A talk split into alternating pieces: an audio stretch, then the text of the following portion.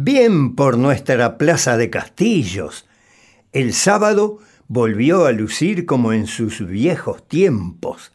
La feria le volvió a dar vida y color, el color de frutas y productos que allí se ofertaban a la venta.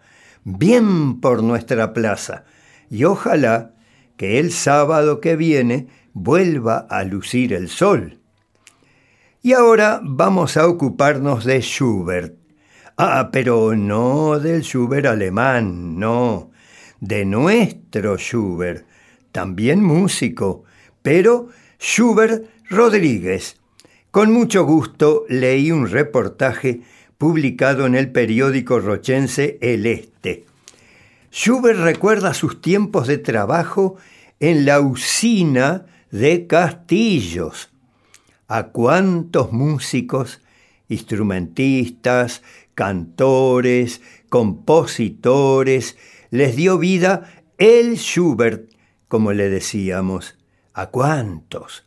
Ahora, Alejandro Arrieta le hace un extenso y muy sabroso reportaje donde el Schubert recuerda su trabajo para reconocidos músicos nacionales. También vale la pena reconocer el nuevo encare que le han dado sus responsables al periódico El Este. Felicitaciones. Yo la veo así. ¿Y usted?